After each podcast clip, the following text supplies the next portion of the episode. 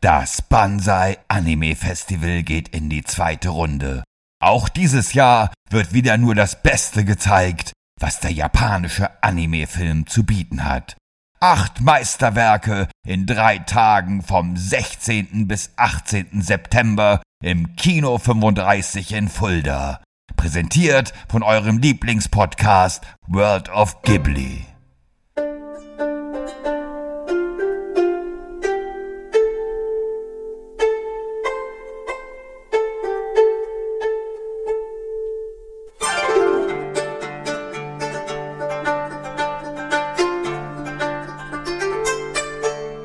Hallo und herzlich willkommen bei World of Ghibli, der Podcast über das Studio Ghibli. Mein Name ist Shaggy Schwarz, an meiner Seite wie in jeder Episode der Ghibli-Fanatiker und Fan Thomas van der Scheck. Hallo Thomas. Der Otaku. Konnichiwa, Minasan. Konnichiwa, Shaggy Senpai. Ja, den Rest des Podcasts wird er auf jeden Fall in Deutsch halten, da bin ich mir ganz, ganz sicher. Aber es war, glaube ich, eine Begrüßung. Habe ich recht? Es war eine allgemeine Begrüßung und eine persönliche Begrüßung an dich. Oh, das ist aber sehr schön, dass du mich auch persönlich hier in unserem Podcast begrüßt hast. Das freut mich sehr. Und natürlich hast du auch die Hörer begrüßt, habe ich recht? Genau, Minasan heißt Hallo alle zusammen. Ach, okay, wieder was gelernt. Siehst du, ich lerne sogar ein bisschen Japanisch in diesem Podcast. Auch ihr, liebe Hörer, könnt das tun, indem ihr uns zuhört, indem ihr alle zwei Wochen uns zuhört, wie Thomas sich in seinem wunderbaren Japanisch versucht. Das hat er heute wieder sehr, sehr genau, gut gemacht. versucht. Versucht. Vor allem versucht, ja. Aber über welchen Film sprechen wir denn heute, lieber Thomas? Das ist doch auch ein, wieder ein besonderer Film, den wir heute mitgebracht haben. Genau, wir sprechen nicht über Prinzessin Kaguya, sondern wir sprechen über Wie der Wind sich hebt. Ganz genau. Warum sage ich das? Das weiß ich nicht, warum du das sagst. Wahrscheinlich hast du gedacht, Weil, wir sprechen heute über Prinzessin Kaguya. Nein, weil eigentlich Prinzessin Kaguya und Wie der Wind sich hebt gemeinsam im Kino erscheinen sollten 2016.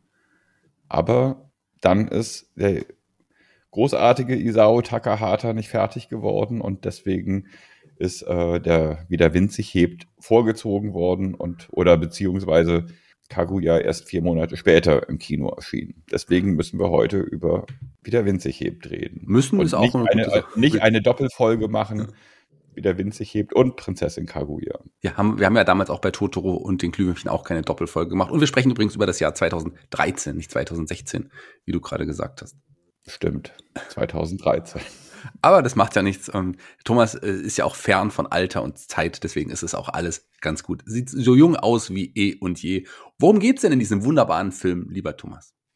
Ja, der Film spielt während des Ersten Weltkriegs. Der junge Jiro Horikoshi liegt in seinem Bett und träumt vom Fliegen. Er möchte am liebsten ein furioser Pilot werden, allerdings weiß er, dass er das niemals erreichen wird. Dafür sind seine Augen nämlich zu schlecht, und um den Traum vom Fliegen aber nicht komplett aufzugeben, will er seinem großen Vorbild Graf Gianni Caproni nacheifern und Flugzeugingenieur werden. Und nicht nur irgendeiner, sondern nach Möglichkeit der beste überhaupt. Für Giro sind Flugzeuge nämlich ein wunderschöner Traum, den er zu 100 Prozent ausleben möchte. 1923 geht er auf die Universität nach Tokio und lernt auf dem Weg dorthin im Zug das Mädchen Naoko Satomi kennen. Während des großen Kanto-Erdbebens hilft er ihr und ihrer verletzten Begleiterin nach Hause zu kommen woraufhin sie sich aber erstmal wieder aus den Augen verlieren. Nach dem Studium, mitten in der Weltwirtschaftskrise, beginnt Jiro gemeinsam mit seinem Freund Kiro Honjo für Mitsubishi zu arbeiten. Um die bestmöglichen Flugzeuge für die japanische Marine zu konstruieren, werden beide nach Dessau in Deutschland geschickt, um sich mit den Flugzeugen der Junkerwerke auseinanderzusetzen.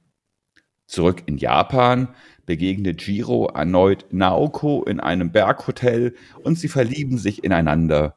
Obwohl Naoko inzwischen unter Tuberkulose leidet, beschließen die beiden zu heiraten und die wenige ihnen noch verbleibende Zeit gemeinsam zu nutzen, was nicht einfach wird, da Jiro durch seine Arbeit extrem eingespannt ist. Er entwickelt gerade für Mitsubishi die A5M, das Vorgängermodell zur A6M, das später als Trägerflugzeug Zero bekannt werden soll, mit dem Japan im Pazifikkrieg kämpfte und den Angriff gegen Pearl Harbor flog, womit Japan letztendlich seine verheerende Niederlage im Zweiten Weltkrieg einleitete.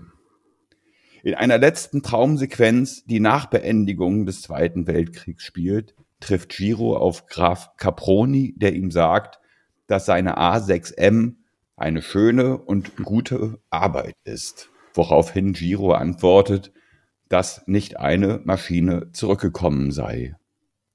Auch begegnet er seiner verstorbenen Frau Naoko erneut, die ihn dazu auffordert, zu leben, womit ein großartiger, fantastischer Film zu Ende geht, mit dem Miyazaki erneut Maßstäbe gesetzt hat.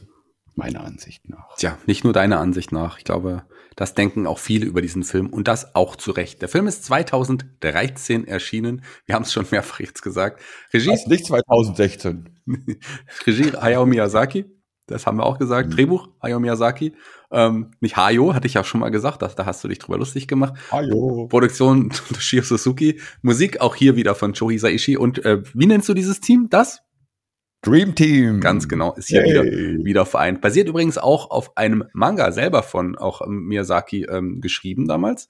Ähm, auch quasi hat er ja sein eigenes Manga verfilmt. Und ist das Miyazakis letzter Film? Er hat's gesagt. Er hat's gesagt, aber nein, es wird nicht der letzte Film sein. Wir warten gespannt auf den tatsächlich letzten Film, der erst in zwei Jahren wahrscheinlich erscheinen ja. wird der tatsächlich letzte Film. Mal schauen wir mal, ob es wirklich der tatsächlich letzte genau. Film sein wird. 2013. Man kann ja immer nur von vorerst dem letzten Film. Vorerst letzter Film. 2013 japanische Kinos erschienen. Sehr erfolgreich, auch dort in Deutschland. Ist ja auch ins Kino gekommen im Jahr 2014. Und es ist tatsächlich für mich der erste ähm, Film vom Studio Ghibli, das, den ich auch selber im Kino gesehen habe. Da, den habe ich damals im Kino gesehen und war damals schon sehr begeistert. Das okay. als kleiner Fun Fact zwischendrin. Ähm, auch 2014 in Österreich und der Schweiz und in Amerika hier wieder von Disney als Verleiher, diesmal von Disney direkt, Walt Disney und aber auch von Touchstone Pictures. Die haben den in, ähm, in, in Amerika präsentiert und da auch im Jahr 2014 in die Kinos gekommen. Und natürlich auch wie alle anderen, das sollten wir vielleicht auch mal erwähnen, Ghibli-Film oder für fast alle anderen, da machen ja auch die Glühwürmchen eine besondere Ausnahme, alle bei Netflix auch zu sehen mittlerweile Netflix hat die Ghibli-Rechte. Das haben wir, glaube ich, viel zu wenig auch bisher ähm, berichtet, ja? Genau. Ja. Aber, aber äh, wir haben nicht alle Filme sind bei, bei äh, Ja, Netflix fast alle, genau. Fast, fast alle. alle. Einer fehlt. Ja. Da schauen wir mal, wann der noch kommen wird, wobei da die Rechte natürlich anders gelagert sind. Und jetzt rede ich natürlich über die Synchronsprecher, aber ich würde dir heute, ich würde heute mal eine große Ausnahme machen. Ich fange nämlich mit einem Synchronsprecher an und zwar mit dem ähm, mit dem, mit, der, mit dem japanischen Synchronsprecher von Chiro. Denn das ist äh, jemand ganz Besonderes. Weißt du, von wem ich spreche? Klar, wir reden von Hideki Anno, dem, der tatsächlich selber ja ein sehr großer, bekannter Regisseur in Japan ist und äh, dem wir diese fantastischen Anime-Filme wie Neon Genesis Evangelion oder Nadia The Secret of Blue Water zu verdanken haben, der aber auch schon von Anfang an quasi äh, dabei war und mit Miyazaki zusammen an Nausicaa gearbeitet hat. Und der, der, übrigens auch nicht nur im, im Anime-Bereich, sondern auch mit Shin Godzilla 2016 einen der besten Godzilla-Filme ever auch auf die große Leinwand gebracht hat. Ein Realfilm, den ich übrigens auch sehr feier. Ganz, ganz toller Godzilla-Film. Für die, äh, die solche Monster mögen, der, dem sollte dieser Film auf jeden Fall empfohlen werden, die noch nicht gesehen haben. Shin Godzilla, wirklich ein sehr, sehr guter Godzilla-Film, muss ich ganz ehrlich sagen. Und vielleicht noch zu erwähnen, dass er ja eigentlich kein Synchronsprecher ist. Also er wurde hier ausgewählt einfach, weil er so eine natürliche Stimme hat, die auch zu Chiro passen sollte. Wie, wie fandst du die äh, japanische Variante? Ähm, sie hat mir tatsächlich sehr gut gefallen mhm. und er hat wirklich eine sehr außergewöhnliche Stimme. Ähm, eine sehr untypische äh, Synchronisationsstimme, Synchronstimme, aber ähm, ja, eine man kann nicht sagen gewöhnungsbedürftig, weil man hat sich, ich finde, man hat sich irgendwie sehr schnell an die Stimme gewöhnt, ja. aber ähm, tatsächlich im Vergleich zu anderen Sprechern auch im Film äh, war jedes Mal, wenn Giro was gesagt hat, habe ich es als, als was Besonderes empfunden.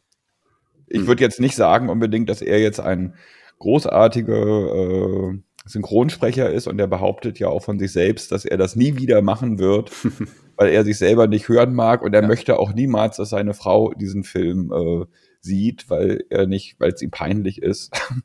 ähm, aber ähm, und er sagt auch, er ist kein Schauspieler. Und als Synchronsprecher solltest du ja irgendwie auch Schauspieler sein, damit du in verschiedene Rollen schlüpfen mhm. kannst.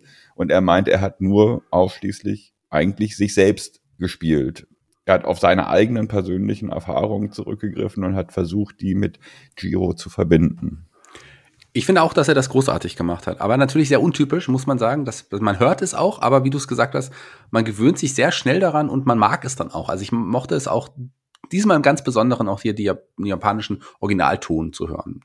Ähm, das hat auf jeden Fall sehr gut. Wobei man sagen muss, dass ähm, auch die Synchronisation hier sehr gut gelungen ist, wie ich finde. Die deutsche ähm, wieder anders als die amerikanische. Bei den Amerikanern hat man wieder auf bekannte äh, Schauspieler gesetzt. Bei den Deutschen hat man auf mehr oder minder bekannte Synchronsprecher gesetzt, die aber wirklich äh, ihr Handwerk verstehen. Giro wird gesprochen von Tim Knauer zum Beispiel. Und Tim Knauer ist gerade jemand, der im Hörspielbereich sehr aktiv ist. Also da ähm, bei TKKG hat er Rollen gesprochen.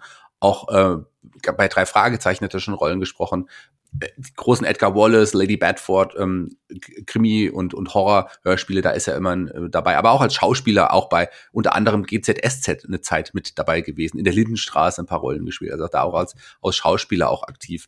Ähm, äh, Naoko wird gesprochen von Kaya Möller und auch Kaya Möller könnte man kennen, die ist auch im, im, Hörspielbereich sehr aktiv in einigen Hörspielsachen, aber auch als Schauspielerin, aber vor allem als Synchronsprecherin von Una Mara, aber auch von Daisy Whitley in, in den Star Wars Filmen. Da kennt man sie sicherlich her, wenn man also die, die neueren Star Wars Filme.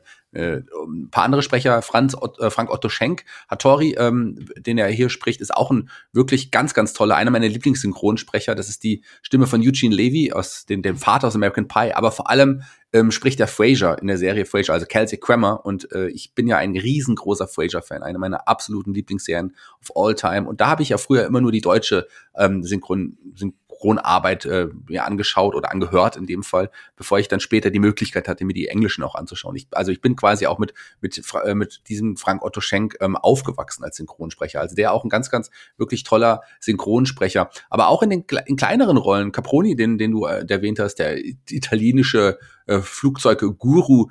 Ähm, das ist auch, der wird gesprochen von Markus Off und Markus Off ist auch ein relativ bekannter deutscher Synchronsprecher, der ähm, gerade im Disney-Bereich sehr viel auch synchronisiert hat, aber vor allem ist der bekannt dadurch, dass er ähm, einen großen Rechtsstreit hatte. Damals, ähm, der war einer der Synchronsprecher, die sich damals aufgelehnt haben und gesagt haben, wir verdienen viel zu wenig. Der war die deutsche Stimme von Johnny Depp in den Pirates of the Caribbean Teilen eins bis drei und wollte einfach mehr Geld haben, weil er ist damit wirklich wenig Geld äh, abgespeist worden und hat tatsächlich vor Gericht damals, und das hat die Synchronarbeit so ein bisschen verändert, ähm, Recht bekommen und hat mehr Geld nachträglich bekommen. Aus der weiter, weiter synchronisieren durfte er nicht mehr bei Pirates of the Caribbean. Da hat er sich dann doch mit den Produzenten angelegt dadurch. Aber er hat auf jeden Fall das Geld bekommen, was er sich dann auch verdient hatte. Und noch andere Synchronsprecher, die wir dabei haben, auch die ich total mag. Ähm, ähm, Lutz Schnell beispielsweise, der äh, ist auch jemand, das ist ein Veteran im Synchrobereich. Der hat ganz früher in den Tim und Struppi ähm, Hörspielen und den Verfilmungen Tim synchronisiert und mittlerweile in den neuen Varianten von Tim und Struppi hat, ähm, spricht er den Haddock. Da zum Beispiel ganz toll. Aber wer, ich bin auch mit dem aufgewachsen. Der war Michelangelo von den, von den Turtles. Der hat Torti Schlumpf gesprochen bei den Schlümpfen zum Beispiel. Also auch, äh, bin ich aufgewachsen. Und natürlich Hank Schrader in Breaking Bad. Also auch eine sehr bekannte Stimme. Breaking Bad hast du gesehen? Ja, mhm. ja immerhin mal, was, was ich auch gesehen ja, habe. Gell, da, da ja. bin ich auch mal überrascht. Satobi vielleicht auch noch, ach, bis in die kleinen Rollen, wie gesagt, Uwe, Uwe Büschken, auch ein ganz toller ähm, Synchronsprecher, der vor allem, die, den kennt man als äh, deutsche Stimme von Hugh Grant, Colin Firth, äh, Matthew Broderick, äh, Will Ferrell, Woody Harrelson, ähm, äh, Luke Wilson ähm, und so weiter und so fort, aber auch in vielen Anime-Serien. Dragon Ball ist er dabei, also in allen Dragon Ball-Varianten. Und vor allem ist er auch die die deutsche Synchronstimme von Pinky, von Pinky und der Brain. auch da, äh, das ist auch etwas, was ich zum Beispiel sehr, sehr mag und sehr, sehr liebe. Und ich kenne ihn auch als Schauspieler, denn ich war ganz früher ein großer Didi Hallof-Orden-Fan. Gerade in diesen Didi-Filmen, da hat er immer eine Nebenrolle mitgespielt, daher kannte ich ihn ein bisschen. Ähm, und natürlich, äh, wie sollte es anders sein? Ich, wir werden natürlich auch die amerikanischen Synchronsprecher erwähnen müssen, weil auch da hat man wirklich eine hohe Garde aufgefahren an, an Stars. Ähm, Giro wird gesprochen von Joseph Gordon-Levitt, einer für mich der besten ähm, Schauspieler, die es aktuell gibt und jemand, der bei der Rollenauswahl wirklich sehr, sehr gutes Händchen bewiesen hat. Ich mag den sehr. Ursprünglich tatsächlich äh, aus der Serie ähm, Die wilden 70er, ganz früher. Aber mittlerweile gehört er ja fast zur A-Garde ähm, der, der Schauspieler, gerade was seine Rollenauswahl angeht. Ähm, Emily Blunt ist dabei, John Krasinski, den ich auch absolut feier, auch einer meiner absoluten Lieblingsschauspieler, gerade ähm, auch wenn als Office-Fan auch eine fantastische Serie, da spielt er eine wirklich tolle Rolle. Ähm, den mag ich gerne. Aber bis in die anderen Rollen, Martin Short ist dabei, William H. Macy, ähm, Jennifer Quay, Stanley Tucci, Elijah Wood in einer ganz kleinen Rolle zum Beispiel auch und vor allem der Deutsche mit der mit der großen Nase, ja, der später der Tourist, ähm, ich komme jetzt gar nicht auf seinen Namen, wird im Amerikanischen synchronisiert von Werner Herzog. Äh, wer sollte mhm. es anders sein? Werner Herzog durfte ihn synchronisieren. Übrigens, was ich gerne, wo wir bei der Synchronisation sind, gerne ansprechen möchte, sind, das ist mir besonders aufgefallen, die deutschen Stimmen, die man hört, äh, von die, die deutschen Stimmen, die man hört, während, ähm, während man in Deutschland irgendwie spielt, das sind ja, glaube ich, wirklich Deutsche gewesen, die das synchronisiert haben oder zumindest Japaner, die wirklich sehr, sehr gutes Deutsch gesprochen haben. Und ist es so nicht gewohnt, dass man Deutsche so klar und ähm, akzentfrei hört, oder? Normalerweise in solchen Filmen. Ja, da sind tatsächlich äh, in Japan lebende Deutsche ja. engagiert worden, um diese Rollen zu übernehmen. Da hat man aber wirklich nicht, das sind jetzt keine Synchronsprecher, das merkt man auch, ähm, aber das sind wirklich, da ging es glaube ich eher darum, dass man das, die deutsche Sprache wirklich sehr klar und sehr deutlich hört und das finde ich eigentlich super. Also mir hat das sehr, sehr gut gefallen. So viel zur Synchronisation, lieber Thomas. Ja, witzig ist allerdings, äh, Hast du es jetzt in, im Original gesehen oder in, auf Deutsch oder Englisch? Also ich habe es jetzt auf Japanisch. Das letzte Mal war auf Japanisch dann mit, mit deutschen Untertiteln. Aber damals habe ich es natürlich auf Deutsch gesehen. Und ich habe jetzt auch mal kurz ins Englische geschaltet, einfach um John Krasinski zu hören, weil ich den ja wirklich, wirklich mag. Und Werner Herzog, äh, kurz, den musste man auch ein bisschen mal anhören. Der macht das auch wirklich gut. Weil was sehr witzig ist, es ist mir nur einmal im Film aufgefallen, als äh, Giro in die, in die, nach Dessau kommt, zu den Junkerwerken und er spricht dann quasi mit dem ersten Deutschen, fängt Giro an, auf Deutsch zu reden und dann, während er noch Deutsch spricht, wird im Endeffekt seine Stimme, spricht er nochmal quasi auf Japanisch, wird das Ganze gedappt. Also er ist auf einmal zweimal zu hören. Mhm. Ne? Und, äh, und dann nachher in weiteren Passagen fängt er Deutsch an und spricht dann in Japanisch weiter. Aber witzig ist halt, dass er wirklich wie so, äh, ja, wie bei einer Fernsehshow, wo jemand irgendwie in einer fremden Sprache spricht, irgendwie dann er quasi äh, im simultan äh, übersetzt wird. Mhm. Er sich selber quasi simultan übersetzt, während er irgendwie äh, Deutsch redet. Lass uns mal anfangen mit den Kritiken, die dieser Film ja auch vielleicht zu Recht teilweise hat.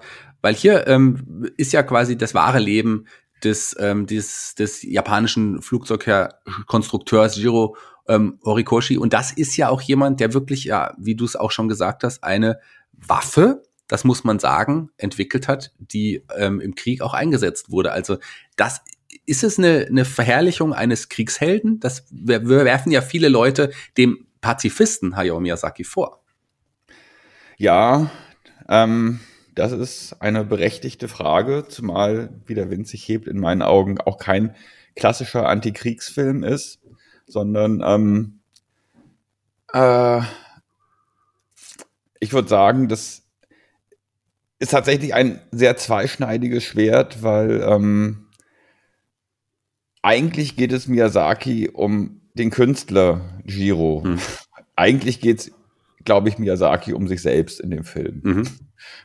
Also er äh, sehr viele Facetten von den Giro, würde ich sagen, da erkenne ich den Hayao Miyazaki irgendwie auch tatsächlich wieder in seinem Arbeitseifer, die Art, wie er arbeitet, dass ihm eigentlich äh, ähm, dass das, woran er arbeitet, eigentlich äh, wichtiger ist als das, wofür das letztendlich verwendet wird. Mhm. Und, ähm, und darum geht's, glaube ich, auch. Also, wie gesagt, der Giro träumt eigentlich die ganze Zeit. Ja, er sagt ja irgendwie, Flugzeuge sind ein großer Traum. Auch der Caproni sagt das, der ja Flugzeuge entwickelt und der sich auch im Film darüber beschwert, dass sie eigentlich jetzt irgendwie von der Regierung als, als Bomber eingesetzt werden sollen und wie auch immer. Ähm, aber sie sagen, äh, den Ganzen geht ein schöner Traum voraus. Aber sie sind nicht unbedingt verantwortlich dafür, was dann letztendlich aus diesen Träumen gemacht wird. Mhm. Und ähm, das klingt natürlich irgendwie jetzt sehr konstruiert, ähm, aber das ist auch das, womit Miyazaki sich eigentlich gerechtfertigt hat für mhm. den Film. Was natürlich äh, je nachdem, aus welcher Sicht der Dinge man die ganze Sache betrachten möchte, natürlich äh, ja sehr leicht irgendwie zu widerlegen ist von der, mhm. von der These her. Oder wie siehst du das? Ich sehe das so, wie du das gesagt hast. Ich meine, es gibt ja auch einige Darstellungen, wo der Krieg jetzt nicht positiv gezeigt wird. Das ist es ja auch so. Also es ist kein Antikriegsfilm, aber der, der Krieg wird jetzt hier nicht verherrlicht. Also im Gegenteil. Ähm, was ich auch wirklich eher dann kritisieren würde, ist es halt, dass der Hauptcharakter hier einfach, dass es überhaupt nicht Thema ist, dass er hier wirklich eine Waffe entwickelt. In dem Sinne, in, in seinem Kopf zumindest. Im Film sicherlich ein bisschen, aber trotz allem könnte man das bin ich mir nicht sicher. Das ist, glaube ich, wir werden es nachher in der Punktewertung auch sehen, dass das zumindest bei mir auch ein bisschen Unverständnis ausgelöst hat und ich deswegen dem Film nicht so viele Punkte gebe insgesamt, wie er es vielleicht verdient hätte. Das Na gut, ich meine, man muss ja auch sehen, die Zeit des Zweiten Weltkriegs, beziehungsweise also da, wo dann die A6M, die Zero, wirklich zum Einsatz gekommen ist, die wird, diese, diese Zeit wird ja eigentlich im Film komplett ausgeklammert. Ja der Film endet eigentlich noch bevor die A6M tatsächlich konstruiert worden ist, sondern sie endet im Endeffekt mit dem gelungenen Debütflug, sagt man das so, von der von dem Vorgänger von der A5M. Ähm, es war zwar schon klar, dass die letztendlich das Militär daran Interesse hat und dass die fürs Militär entwickelt worden ist, aber ähm, Giro ging es letztendlich darum, Rekorde zu brechen und, und, also, und das beste Flugzeug irgendwie zu bauen, was es zu der Zeit gegeben hat. Ähm, und der Film geht im Endeffekt dann erst wieder weiter nach Beendigung des Zweiten Weltkriegs, wo Giro dann auch sieht, was die Zero ausgelöst hat, wo oder woran sie mit Schuld getragen hat. Und sagt dann ja im Endeffekt auch, von dem schönen Traum ist nichts übrig geblieben, keine dieser Maschinen ist zurückgekehrt. Also er ist sich letztendlich im Nachhinein schon bewusst, vorher hat er es, denke ich, ausgeblendet, sondern wollte nur einfach ein tolles Flugzeug bauen. Mhm. Und, äh, und dann hat er letztendlich gesehen, was draus geworden ist. Und ähm, ja, und ich denke auch, dass er ein Stück weit äh, überlegt hat, ja, wie ist, bin ich jetzt verantwortlich? Und ich meine, da müssen wir ja vielleicht nachher nochmal in der Schlusssequenz nochmal ein bisschen genauer irgendwie drauf eingehen oder wir sprechen es jetzt schon im Endeffekt an. Ich denke, er hat mit dem Leben gehadert und hat überlegt, irgendwie soll ich das mein Leben jetzt beenden oder wie auch immer. Und eigentlich hat der Schluss, ähm, die Schlusssequenz, wo äh, Giro seiner verstorbenen Frau Naoko wieder begegnet, im Original-Drehbuch, ganz zu Anfang, hat sie gesagt zu ihm, komm. Sie ist ihm, er ist ihr begegnet und sie hat ihn quasi aufgefordert, zu ihr ins Jenseits zu kommen. Das ist dann aber kurzfristig dann nochmal, kurz vor Beendigung des Films, geändert worden und es hieß dann Lebe. Hm. So dass äh, er im Endeffekt ähm, ja indirekt damit gesagt worden ist, äh, dass er letztendlich für die für die für die äh, Verwendung seines seines Flugzeugs, was eigentlich nicht verantwortlich ist, sondern dass er äh, weiter, ja, dass er auch mit dieser, auch wenn er ein Stück weit irgendwie mit Schuld trägt, er mit dieser Schuld quasi auch leben soll, weiterleben soll, hm. anstatt sich der Konsequenzen zu entziehen. Eine Sache, ähm, das sind ja auch Interpretationen. Genau. Die, ich sehe das ganz genauso wie du auch. Ich glaube auch, dass, dass man es einfach in dem nicht direkt angesprochen hat, sondern man, dass man einfach dann auch merkt, dass man das, wenn man Miyazaki kennt und seine Werke kennt, dann weiß man, dass er, ja, er ist ja, wie gesagt, wie wir es gesagt haben, Pazifist. Und ähm, was ihm halt auch wichtig ist, vielleicht sollten wir das nochmal ganz genau ansprechen, das haben wir in diesem Podcast nicht gemacht, in so vielen anderen aber schon, ist ja wirklich, dass er selber auch diese Liebe zu dem Flugzeug, zur Luft hat. Das solltest du er, erwähnen das doch nochmal ganz genau, warum das so ist. Um da nochmal zu erklären, dass es hier wirklich um das Fluggerät und nicht um den Krieg geht. Na gut, ähm, da muss man jetzt quasi wieder auf, auf die Vergangenheit ja. und auf die Kindheit von Miyazaki eingehen. Er ist ja quasi der Sohn eines äh, eines Flugzeugproduzenten, also jemand, der, der ähm, Teile für Flugzeuge produziert und äh, verkauft hat. Insofern ist Miyazaki von Anfang an mit dem Medium, also mit dem, mit, mit Flugzeugen in, in Berührung gekommen und von klein auf war eine große Faszination für Flugzeuge da. Nicht dafür, was mit Flugzeugen gemacht wird, wofür sie verwendet werden, sondern einfach der Traum vom Fliegen und die Maschine, die diesen Traum ermöglicht. Das ist eigentlich das, was Miyazaki schon immer fasziniert hat und ähm, was sich ja quasi durch alle seine Filme irgendwie durchzieht, weil es gibt eigentlich kaum einen Film, wo nicht irgendwelche wirklich fantastischen Fluggeräte zu sehen ist, die man im weitesten Sinne nur noch als Flugzeug bezeichnen kann, sondern das sind halt, was Miyazaki von Anfang an immer produziert hat, in seinen Filmen dargestellt hat, waren fliegende Träume. Hm. Und das hat er jetzt auch versucht, quasi in den Giro hinein zu interpretieren.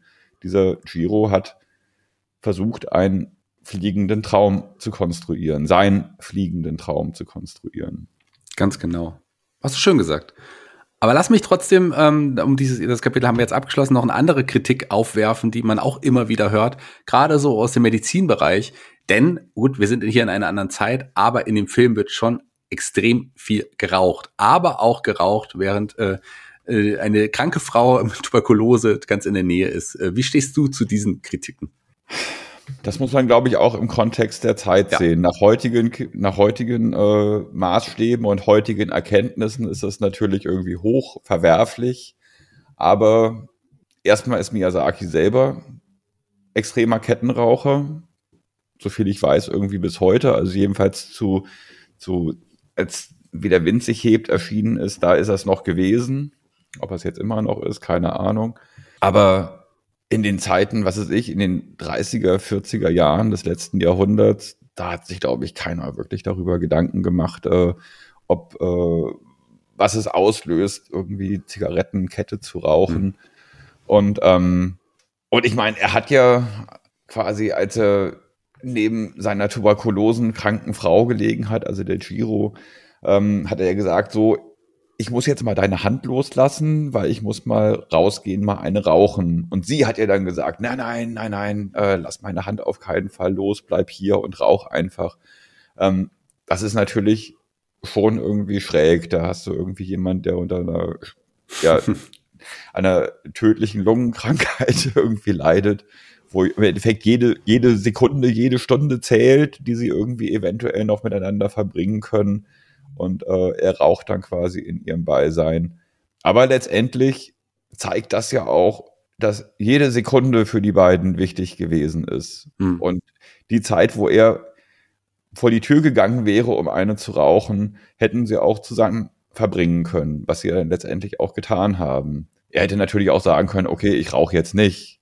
Aber ich glaube, das äh, ist etwas, was sich jemand in, zu der Zeit äh, nicht gefragt hat zu der Zeit auf jeden Fall, aber wir können auch noch immer in die frühere Vergangenheit zurückgehen. Ich meine, vor wenigen Jahren, es ist ja noch gar nicht so lange her, war es ja auch ganz normal, noch im Restaurant äh, zu rauchen, im Kino zu rauchen und wo auch immer. Also man hat ja damals, es ist noch nicht, das war noch zu unseren Lebzeiten, als wir schon erwachsene Menschen waren, lieber Thomas, auch da hatte man überall im Grunde geraucht und da hat man sich. Und das muss ich auch sagen, fand ich auch gut. Also nachdem irgendwie man in Diskotheken zum Beispiel nicht mehr rauchen durfte. Mhm und auf einmal hat das da so dermaßen gemenschelt. Also es hat irgendwie so nach Menschen gerochen auf einmal. Nach verschwitzten, ekelhaften, stinkenden Menschen. Ähm, da habe ich mir gewünscht, irgendwie, ach, würden doch alle wieder weiter rauchen, wenigstens, wenigstens in Diskotheken. Ich würde sagen, lieber äh, nach stinkenden Menschen äh, rauchen äh, oder nee, nach stinkenden Menschen, nach stinkenden Menschen riechen, als nach Rauch. So, das ist, das sind wir, glaube ich, auch nochmal anders. Hm, lass uns nochmal über was anderes sprechen. Neben diesen wirklich fantastischen Zeichnungen, die Bilder sind einfach atemberaubend, das können wir, glaube ich, schon mal vorwegnehmen. Unglaublich. Ja. ja. Und der wunderbaren, tollen Musik, die auch hier ähm, in, in, wieder Joe Hisaishi abliefert, das ist großartig.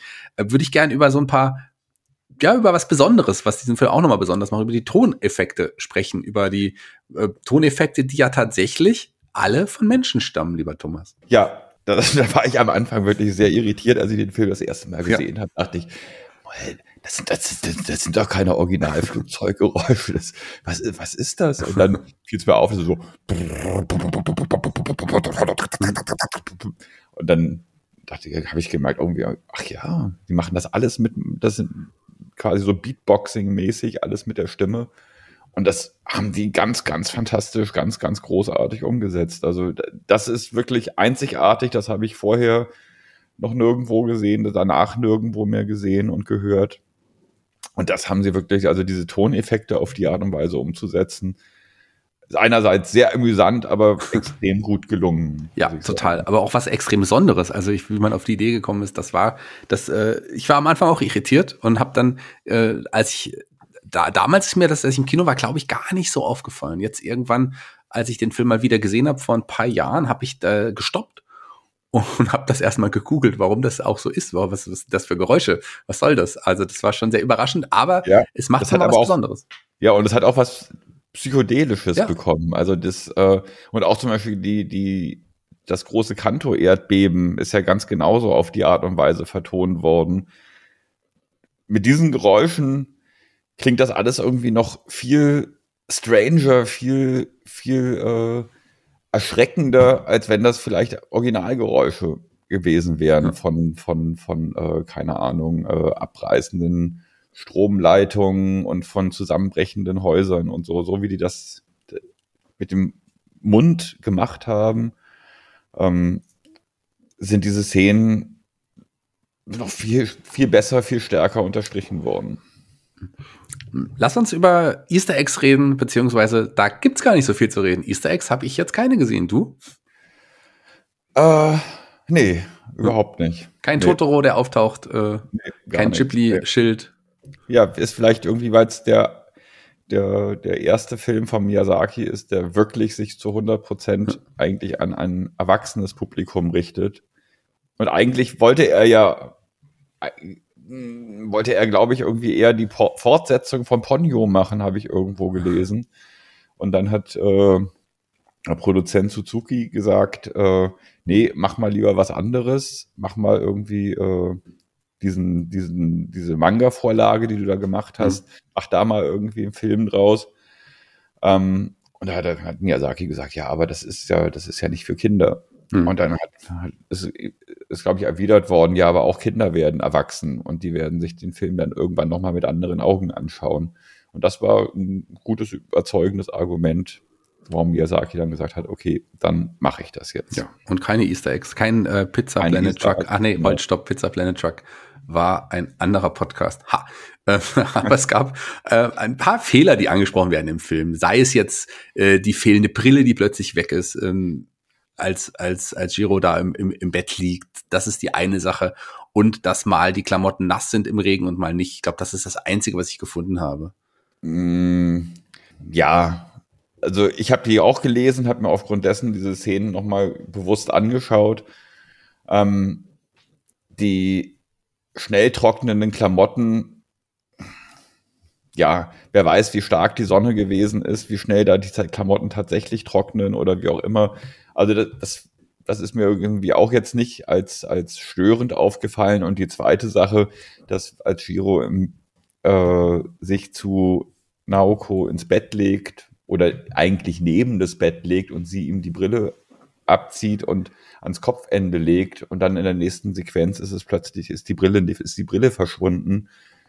Ähm, da muss ich sagen, äh, sind ja noch andere Sachen. Also da ist zum Beispiel, äh, Giro legt sich auf die Tatami-Matte, während ähm, äh, Naoko auf ihrem Futon liegt und dann in der nächsten Sequenz hat sie als schwer Lungenkranke, dem Tod ins Auge schauende Frau sogar Giro ins Bett gehievt. Auf einmal liegt er, liegt er mit ihr zusammen auf der, auf, auf dem Futon. Wer weiß, was da alles in der Zwischenzeit passiert ist. Ja. Da kann auch irgendwie die Brille nochmal äh, woanders hingelegt worden sein. Ganz genau. Also das sehe ich jetzt auch nicht als wirklichen ja. Fehler. Das sind aber so Sachen, die man trotzdem hier in unserem Podcast der Vollständigkeit halber ansprechen äh, muss. Gibt es noch irgendwas, was, wir, was du gesondert außerhalb unseres Rock-Ranking ansprechen willst oder bauen wir die restlichen interessanten Informationen und Meinungen in das Rock-Ranking ein? Also, zwei Szenen sind für mich irgendwie noch ganz, ganz, ganz äh, wichtig gewesen im Film. Einmal die Darstellung des Kanto-Erdbebens.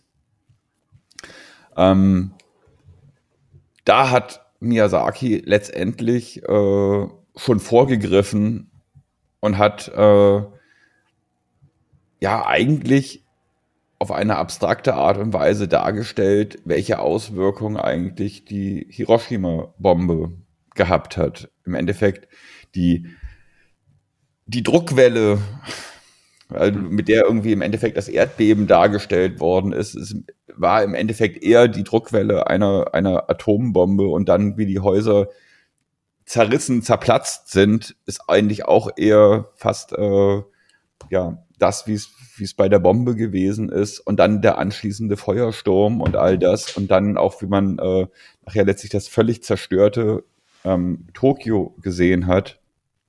Ähm, hat im Endeffekt ausgesehen wie äh, Hiroshima und Nagasaki nach der Atombombe. Mhm. Also das ähm, fand ich äh, und, und, und, und letztendlich hat, hat äh, das Erdbeben ja auch nur so lang gedauert, wie auch die, die äh, ja, wie, der, wie die eigentliche Explosion, der erste Moment der Atombombe gedauert hat. Mhm. Also das, das hat er extrem gut dargestellt, fand ich. Ähm, und wie gesagt, ich habe mich eher an, an, an äh, den Abwurf einer Atombombe erinnert gefühlt als an das Erdbeben. Eine, eine dann, tolle, tolle, bildgewaltige Szene auf jeden Fall. Ja, ja. Und die andere Szene, die du noch ansprechen wolltest, ich kann mir schon denken, was es ist. Na, sag. Nee, sag du. Ähm, die Hotelszene. Ja. Der äh, sich äh, Naoko und Jiro dann nach vielen Jahren wieder treffen diese Sequenz. Meinst du die Szene mit dem Flieger oder? Genau, die genau. Szene. Also getroffen haben sie sich ja vorher im Grunde genau, schon. Mit ja. dem, mit dem Papierflieger, den er quasi für Naoko bastelt und der auf ihrem Balkon fliegen soll und sie versucht, den zu fangen. das ist die Sequenz, das ist die Szene im Film, die, wo zu 100 Prozent die Magie von Miyazaki einfach zu spüren ist. Das ist, äh, ja, die, die, äh,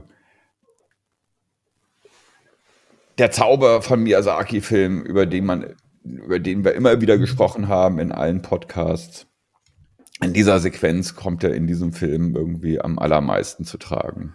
Habe ich jedenfalls so empfunden. Ja, sehe ich aber auch wirklich auch, auch genauso. Das ist eine wunderbare, wunderschöne Szene äh, mit sehr viel Emotion, sehr viel Gefühl, aber auch sehr viel, ja, realer Magie, wenn man das so bezeichnen ja, möchte. Ja.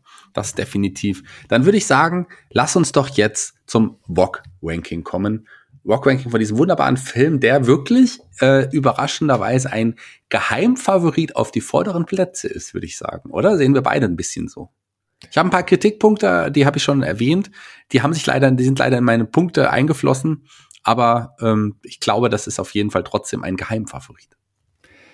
Ähm, kann ich dir nur indirekt oder, oder ja, teilweise recht geben, weil für mich ist, wie der Wind sich hebt, schon immer ein absoluter Favorit gewesen. Mhm.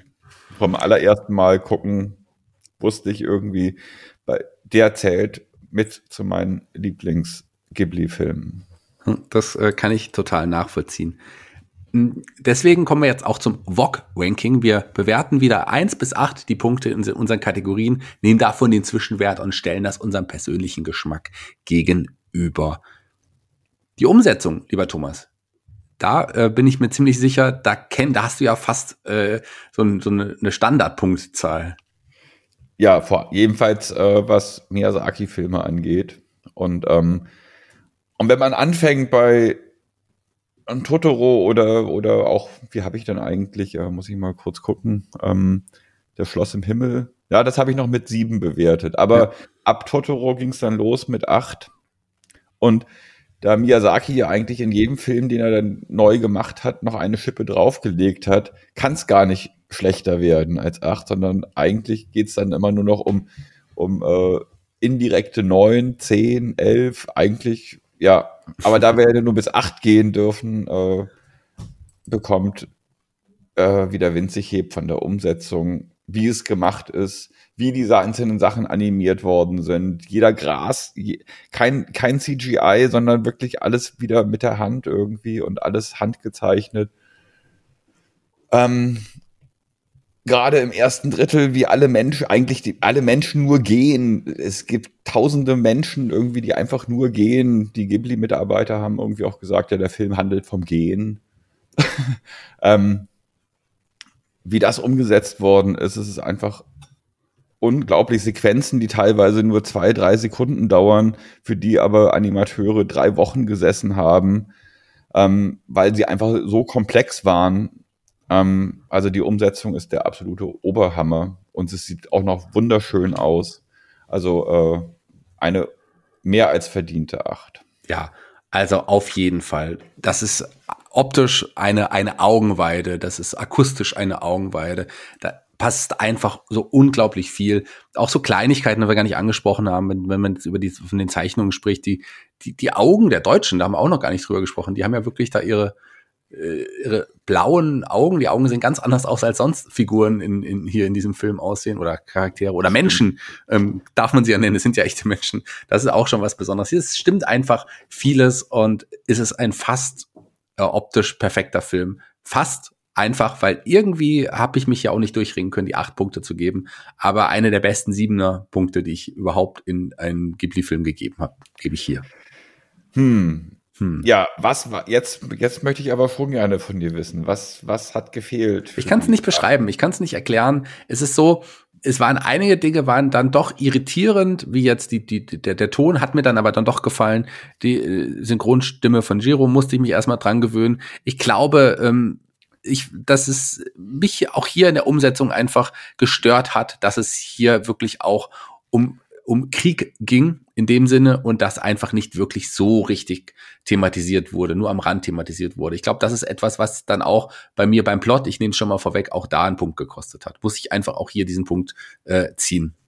Okay, gut, alles klar. Lass, aber, lass das einfach mal so stehen. Aber Action gab's in meinen Augen ordentlich. Ähm, und zwar auch eher ordentliche Flug-Action. Aber auch nicht nur das, auch die Szene mit dem, mit dem Papierflugzeug, die du erwähnt hast, ist ja, obwohl sie sehr emotional ist, auch, auch ein bisschen actionreich. Also hier sehr viel Action, äh, die wir sehen können. Wie viele Punkte gibst du der Action? Ähm, ja, da war ich ein bisschen unschlüssig. Gebe ich jetzt äh, sechs Punkte, sieben Punkte, gebe ich sogar acht Punkte. Ich habe mich dann aber doch, weil, weil ähm, sehr viele Sequenzen, Action-Szenen, gerade zum Beispiel immer dann, wenn, wenn äh, ein neuer Flugzeugtyp getestet wird und was eigentlich dann fast immer mit einer Katastrophe geendet hat, dass das Flugzeug dann irgendwie den, den äh, Belastungen nicht standgehalten ist und in der Luft auseinandergebrochen ist. Das war halt repetitiv, also das, das wurde immer wieder gezeigt, einfach nur mit verschiedenen Flugzeugen und, und ähm, im Endeffekt gab es also für mich die eine Sequenz, wo Flugzeuge kaputt gehen in der Luft und dann halt äh, noch die, die, das, das Erdbeben, was wirklich toll gewesen ist, und die Szene mit dem Papierflieger im Hotel. Ähm, naja, ein, eigentlich noch einiges mehr, aber nee, also ich habe dann tatsächlich äh, dem Film, was, was Action angeht, nur sechs Punkte geben hm. wollen. Du hast im Grunde ja schon alles gesagt, die ganzen actionreichen Szenen auch erwähnt. Das mit dem Flugzeug, klar, das passiert immer in anderer Variante, aber auch das sah sehr, sehr cool aus. Aber vor allem, und das muss ich auch nochmal hervorheben, dieses optisch herausragende Erdbeben, was wirklich eine fantastische Szene war. Eine der actionreichsten für mich Szenen aus allen Ghibli-Filmen zusammengenommen. Ähm, es reicht nicht für die acht, aber ich habe hier sieben, die sieben Punkte gegeben. Hier äh, bin ich sogar mal mehr, äh, habe ich mehr Punkte gegeben als du in dieser Kategorie. Wie wird's beim Humor sein? Ja, weil, weil du halt eher so ein Action-Fan bist. Genau, ne? und äh, ich, dadurch, ich ja nicht so und deswegen hier sieben Punkte absolut genau. verdient. Aber Humor, da war ja, sagen wir mal so, es waren nicht sehr viele Schenkelklopfer dabei. Nee, also wirklich viel zu lachen gab's in dem Film nicht. Aber bei der Sequenz äh, im Hotel mit dem Papierflieger, da habe ich gemerkt, wie ich ein Dauergrinsen während der gesamten Szene irgendwie im Gesicht hatte. Und, und das hat mir wirklich, ja, das hat mir sehr, sehr gut gefallen. Da konnte ich wirklich schmunzeln. Das hat meinen Humor getroffen. Aber weil es ansonsten ein, ja, humorloser Film, kann man so sagen, gewesen ist. Aber diese Sequenz so toll, so toll war, ähm, bekommt der Film von mir drei Punkte. Hm. Kann ich total nachvollziehen. Auch hier liegen wir auseinander. Das ist total witzig. Oft sind wir einer Meinung, hier sind wir heute bisher nur unterschiedlicher Meinung. Ja, es ist ein humorloser Film, äh, was ich ihm Film gar nicht vorwerfen will, weil es hätte ja auch nicht gepasst, wenn man hier sehr viel witzige Elemente eingebaut hätte. Würde nicht in die Zeit passen, würde nicht in die Geschichte passen. Und deshalb bei mir hier ähm, nur zwei Punkte. Ich habe nur zwei Humorpunkte vergeben, obwohl diese Szene natürlich äh, sehr süß war, definitiv, aber war sie für mich jetzt nicht in dem Sinne lustig oder so. Oder ähm, auch hier hatte ich auch ein Grinsen, aber das war eher wirklich ein emotionales, schönes Grinsen. Deswegen, da habe ich die Punkte woanders mehr gegeben als hier. Deswegen hier nur zwei Humorpunkte von meiner Seite. Okay, alles klar. Der Plot. Ich habe es schon erklärt, ähm, warum ich hier, ich kann es nehme es jetzt vorweg, nur sieben Punkte gegeben habe.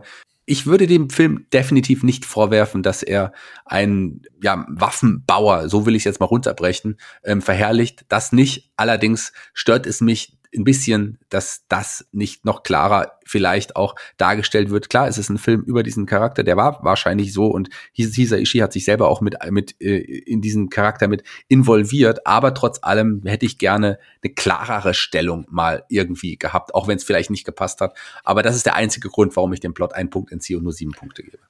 Hm. Gut, ähm, ich gebe dem Plot acht Punkte, weil ich sehe den tatsächlich so mit den Augen des Künstlers mhm. und, und, ähm, und ich kann das sehr gut nachvollziehen mit dem, dass Giro an einem Traum arbeitet und letztendlich, wofür der Traum verwendet wird, welche Konsequenz das letztendlich hat, ähm, ist für den Traum nicht wichtig. Erst muss der Traum realisiert werden und was dann quasi mit dem Traum passiert, ähm, liegt dann oftmals sowieso nicht mehr in der eigenen Hand. Und deswegen, ähm, und ich weiß, dass Miyazaki Pazifist ist und ich weiß, dass ich Pazifist bin und ich kann das alles irgendwie trotz alledem sehr gut nachvollziehen. Und ich finde die ganze Handlung in sich eigentlich äh, schlüssig und ich finde auch die Beweggründe, warum Giro an diesem Flugzeug gearbeitet hat und sogar auch ein Stück weit, warum er obwohl er weiß, dass die Zeit mit seiner Frau, mit Naoko, nur knapp bemessen ist, er trotzdem an seinem Traum weiterarbeitet, weil letztendlich, auch wenn sie sterben wird, ist es das, was ihm bleibt. Er hat quasi nur diesen Traum, ist für mich irgendwo auch nachvollziehbar. Und dann tatsächlich mit dem geänderten Schluss, dass sie zu ihm sagt, dass Naoko, seine verstorbene Frau, zu ihm sagt, lebe statt wie in der ursprünglichen Version kommen, ist für mich auch extrem schlüssig, also ist für mich ein wesentlich besseres Ende.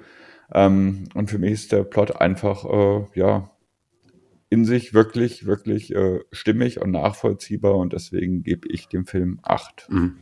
Kann ich auch total nachvollziehen. Ich glaube, äh, bei einer Sache werden wir uns jetzt relativ einig sein, denn äh, Joe Hisaishi ist hier für die Musik verantwortlich. Da weiß ich, glaube ich schon, wie viele Punkte du gegeben hast. Genau, da habe ich äh, acht Punkte gegeben, weil er hat wieder einfach einen sehr guten äh, Soundtrack geschaffen, der die Stimmung des Films unterstützt, unterstreicht, tolle, nachvollziehbare Melodien und, und Songs. Ähm, aber wie gesagt, bei, bei Soundtracks wie bei Ponyo oder bei Totoro, die ja eigentlich von mir eine 9 bekommen haben oder sogar eine 10, ähm, aber das geht ja nicht, geht es nicht anders, als äh, jetzt auch wieder winzig hebt, ihm eine 8 zu geben. Das, äh, wie gesagt, das war mir klar. Ähm, auch ich kann das ja jetzt vorwegnehmen. Auch ich habe hier die acht Punkte natürlich gegeben. Einfach, weil ähm, der, der, der Score, der Soundtrack von Tohisa Ishii den Film auch so unglaublich bereichert. Ähm, passt so gut hier in diesen Film. Aber es gibt noch ein paar andere Dinge, ähm, ein paar einzelne Songs, die ich auch nochmal hervorheben möchte. Der, der, der, der eine Song, der später gesungen wird von, von, von ähm, da in einem Hotel. Ähm, Ach so, ja, ja, im Hotel. Ich dachte, okay. Mhm. Den meine ich zum Beispiel. Das war auch was äh, Schönes, was Besonderes. Definitiv hat das Spaß gemacht. Und auch zu erwähnen, ähm, als man dann in Dessau äh, da, als die, als die beiden spazieren gehen, ähm, hört man, glaube ich, so ein Klassikstück oben in einem Fenster. Und das ist ein Ausschnitt aus meiner Lieblingsklassikstück äh, oder äh, von, von der, aus der Winterreise von Schubert. Und ich bin ja ein ganz, ganz großer Fan der Winterreise. Gerade hier der Leiermann, eines, wenn nicht sogar mein Lieblings klassisch gesungenes Stück überhaupt. Und das finde ich schön, dass man das auch hier nochmal kurzzeitig zumindest hört oder kurz darüber spricht. Das hat mir sehr gut gefallen. Deshalb hier von mir ganz klar die acht Punkte. Ja. Und zumal auch äh, das, der, der Credit-Song ganz am Ende von Yumi Mats, Matsutoya, ist auch äh, erwähnenswert. Kondensstreifen heißt der hm. auf Deutsch übersetzt. Ein ganz, ganz fantastisches Lied. Vielleicht ein bisschen, bisschen äh, früh 80er Jahre mäßig vom Sound her, aber ansonsten von der Melodie ein ganz tolles, sehr emotionales Stück. Und die, weiß nicht, ob du das mitgekriegt hast, aber die Yumi Mats, Matsutoya, hm. die hat ja schon zwei Songs für Ghibli-Filme beigesteuert. Und zwar äh, bei Kikis Lieferservice. Mhm. Das glaube ich, das, das Ending, der Ending-Song und der, der Opening-Song, der ja. ist auch beides von ihr. Ja, auch, äh, ja, dann eine Person, die wir öfters jetzt auch bei Ghibli jetzt schon gehört haben. Ich bin ja nicht der größte Kiki-Fan. Vielleicht muss ich jetzt aus heutiger Sicht den Film nochmal schauen. Vielleicht würde ich ihn dann wahrscheinlich anders nochmal bewerten. Ich glaube glaub ich wirklich sehr, dass ich den Film jetzt weiter ja. Kiki ist ja bei dir fast auf dem letzten Platz. Ich weiß nicht warum. Ich kann es nicht erklären. Irgendwie habe ich zu viel Bibi da drin, glaube ich, damals gesehen. Aber wir reden jetzt heute nicht über Kiki oder Bibi, wir reden über wie der Wind sich hebt. Wir reden über den Heulsusen-Faktor, denn ähm, das war ein Film, der ja, Krieg, wieder während des Krieges, zwischen den Kriegen, ähm, das Erdbeben, das große Erdbeben, sehr viel Schicksal, sehr viel Trauer, Tuberkulose, alles Themen, die mich tatsächlich sehr runterziehen. Ich so Filme eigentlich nicht so wirklich mag, obwohl sie sehr, sehr gut sind. Ähm, aber ich bin gespannt, wie es bei dir ist, wie viel Tränen du vergossen hast.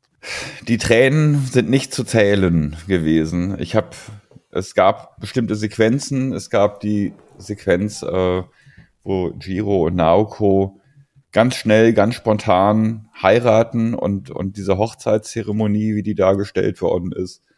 Ähm, dann letztendlich die, die äh, Szene, wo Naoko quasi schon im Sterben liegt und nicht die Hand loslassen möchte von, von Jiro. Die Szene am Ende, die Traumsequenz, die abschließende Traumsequenz plus äh, der Ending-Song. Ich war so fasziniert von all diesen Szenen, ich habe gar nicht gemerkt, wie die Tränen geflossen sind. Ich habe nur anschließend gemerkt, dass alles klitschnass ist. Ja. Deswegen, äh, ja, ich muss das dann immer noch im Vergleich setzen mit, mit den letzten Glühwürmchen und dem Heulsusen-Faktor der letzten Glühwürmchen, der einfach unübertroffen einfach eine Acht bekommt. Es geht nicht anders. Und im Vergleich dazu, ich hätte, ich wünschte, ich hätte eine Acht geben können, aber ich habe nur eine Sieben gegeben. Ich kann das auch äh, äh, verstehen, ich verstehe das total. Aber ich begründe das so, wie du das auch immer machst, mit, äh, wenn du sagst, hier, du würdest bei bei anderen auch 10, 11, 12 Punkte geben. Glühwürmchen hat natürlich einen Heulsusen-Faktor von 80. Ähm, das 180. Der, ja, 180 wahrscheinlich sogar. Aber hier, die, diesem Film, alle die Themen, die ich angesprochen habe, die Themen, die du auch jetzt nochmal erwähnt hast, sind alles Themen, die für mich ausreichen, auch hier die 8 Punkte zu ziehen. Damit komme ja. ich auf einen Gesamtwert von 6,5. Wie sieht's bei dir aus? Da liege ich ein bisschen drüber. Ich bin bei 6,7. Mein persönlichen Geschmack, ich habe es schon auch jetzt mehrfach erklärt, der Film ist fantastisch, ein wunderbarer Film, einer der besten Ghibli-Filme überhaupt, aber ich kann hier nicht die acht Punkte geben, aus den bekannten Gründen. Ähm, deswegen gibt's von mir hier sieben Punkte. Ja, und für mich war halt schon beim ersten Mal gucken vom Wie der Wind sich hebt klar, dass das einer meiner absoluten Ghibli-Favoriten ist. Deswegen kann ich ja nur acht Punkte geben, was den persönlichen Geschmack Super. angeht. Macht bei mir 13,5 und einen siebten Platz. Und bei dir? 14,7 und den vierten Platz. Eine Gesamtpunktzahl, lass, lass, lass, mich geschwind rechnen, 28,2. Ähm, das macht eine Gesamtplatzierung von, lieber Thomas? Vier. Das ist der vierte Platz. Wir haben es doch gesagt. Hat er auch verdient. Hat ja. er auch verdient. Und ich hätte jetzt fast, ich hätte jetzt fast gedacht, dass er es gar nicht schafft nach deiner Bewertung. Aber das, trotzdem haben wir es hingekriegt mit der vier. Ja, auf eins immer noch die Glühwürmchen. Auf zwei ist es dann Totoro. Nee, auf Totoro ist auf drei. Nee, auf zwei ist natürlich Ponyo. Ponyo. To Totoro. Und dann auf vier jetzt schon wieder winzig hebt. Also ein Film, der ganz oben mitspielt. Krass. Und ja. Freue mich auch. Ich finde, der Film hat absolut verdient. Ich glaube, äh, viele unserer Hörer werden das teilweise unser Ranking nicht nachvollziehen können, weil für die halt Prinzessin Mononoke und äh, das wandelnde Schloss eigentlich die ersten beiden Plätze belegen.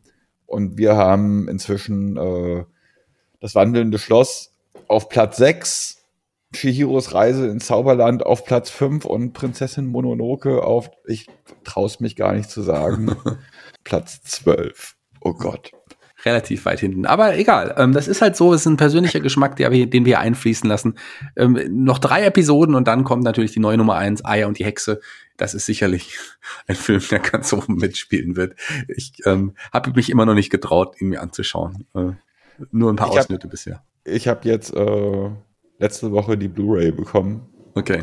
Ich werde dir den dann mal geben müssen, damit du dir den auch anschaust. Ja, der ist ja auch erst letzte Woche tatsächlich, also eine genau. Voraufnahme, unsere Aufnahme auf Blu-ray herausgekommen. Herauskommen in zwei Wochen wird wieder unser Podcast World of Ghibli. Folgt uns überall, wo es Podcasts gibt. Bewertet uns, wenn ihr könnt. Facebook und Instagram nicht zu verachten. Auch da haben wir mittlerweile über 3000 äh, Follower ja, zusammen. Ja, ja, ja.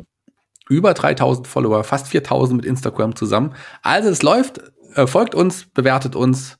Seid wieder dabei in zwei Wochen, wenn es heißt World of Ghibli. Und wir sprechen über Prinzessin Kaguya. Die Legende der Prinzessin Kaguya. Genau. Takahata kommt zurück. Und wir sind auch wieder da in zwei Wochen. Mein Name ist Shaggy Schwarz. An meiner Seite Thomas van de Scheck. Ich sag Tschüss. Bis zum nächsten Mal. Die Abschlussworte gehören dir. Und ich sag Kondone Minasan. Bye bye.